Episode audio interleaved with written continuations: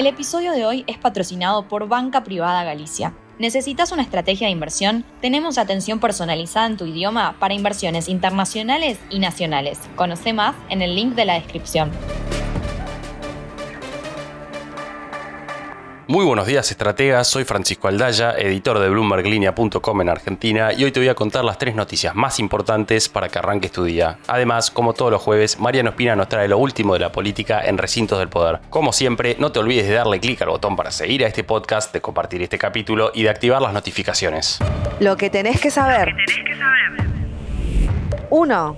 Después de cinco meses consecutivos de aceleración en el índice de precios al consumidor, finalmente llegó un mes de moderación. Aunque la inflación sigue siendo extremadamente alta, en 7,8%, fue más baja que el 8,4% de abril. El IPC de Buenos Aires había anticipado una desaceleración, pero todos esperábamos el dato del INDEC para poder confirmar la baja. ¿Y qué nos queda mirando para adelante? Bueno, según el último REM del Banco Central, que había pronosticado para mayo un 9%, la inflación acumularía cerca de 149% este año, pero más de 170% entre mayo y el mismo mes de 2024. Igualmente, teniendo en cuenta esta sorpresa a la baja, es probable que los consultores revisen sus últimas proyecciones.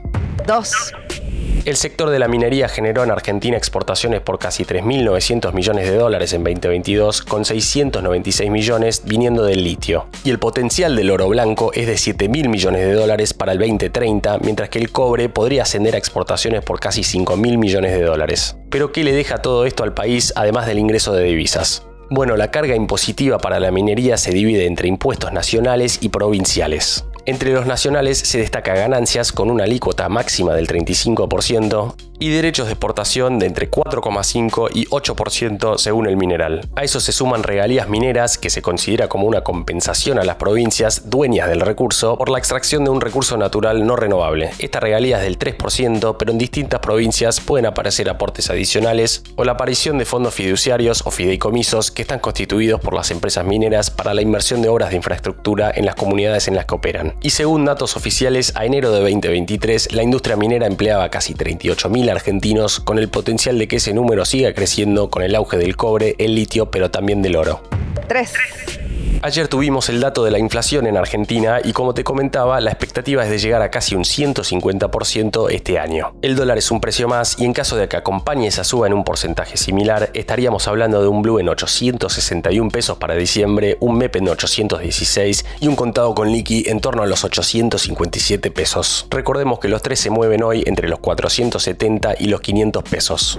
Antes de pasar a recintos del poder, veamos rápidamente cómo van a abrir los mercados este jueves. El S&P Merval cayó 0,8% ayer, fue una jornada más roja que verde para las acciones argentinas en Wall Street, con subas de hasta 3,1% para BBVA y bajas de hasta 9,3% para Satellogic. El dólar blue cerró en 496 pesos, el MEP en 475 y el contado con liqui cerca de los 495 pesos.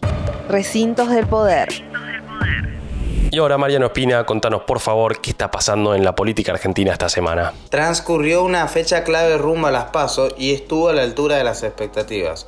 No faltaron los rumores y los contrapuntos. Este miércoles concluyó el plazo para inscribir las alianzas. El Frente de Todos es parte de la historia y el principal espacio peronista. La coalición gobernante se llamará Unión por la Patria. La principal fuerza opositora sostuvo el sello Juntos por el Cambio, incluyó al Gen de Stolbizer y Avanza Libertad de Expert y descartó la incorporación de Schiaretti. El gobernador de Córdoba competirá bajo el sello Hacemos por nuestro país. Javier Milei se quedó sin candidato a gobernador en la provincia de Buenos Aires y tiembla formado en el principal distrito del país. Concluida esta etapa, la mira está en el 19 de junio, fecha en la cual se conocerá el reglamento de competencia interna en cada alianza, y el 24 de junio, en la que se conocerán los precandidatos de cada espacio. En el gobierno continúan las negociaciones respecto a si habrá internas y en qué condiciones. Máximo Kirchner comunicó que aceptarán el reglamento propuesto por Scioli Fernández, el presidente. Esto establecería internas a nivel nacional y provincia de Buenos Aires con un piso para incluir diputados en la lista que sería moderado.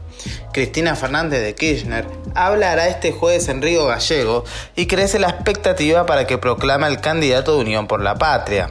En Juntos por el Cambio, emergió un enfrentamiento en la ciudad de Buenos Aires entre Jorge Macri y Martín Lustó. Al cierre de esta grabación, había fumata blanca entre los precandidatos, mientras se apagaban las aspiraciones para ocupar ese puesto para Ricardo López Murphy, quien ya sonaba para ocupar otras posiciones. En esos momentos trascendió el primer spot de Patricia Bullrich como precandidata a presidenta, en el cual critica a Gerardo Morales y anticipa que habrá velocidad en las medidas que promete aplicar. La frase del día. Antes de irnos, escuchemos lo que dijo ayer la candidata a diputada de Javier Milei, Diana Mondino. Si nadie vota a Milei, ¿qué cambios habrá en Argentina? ¿Y vos qué pensás? ¿Hay potencial de cambio con otros candidatos? Esto fue un nuevo capítulo de la Estrategia del Día Argentina. Yo soy Francisco Aldaya, editor de Bloomberg Línea, y me podés seguir en Twitter en arroba franaldaya. No se olviden de darle clic al botón para seguir a este podcast y a la campanita para que se enteren al instante cada vez que sale un capítulo de lunes a viernes. Espero que tengas una gran jornada productiva. Esto fue La Estrategia del Día Argentina, escrito y narrado por Francisco Aldaya. Producido por Arturo Luna y Daniel Hernández. Que tengas un día muy productivo.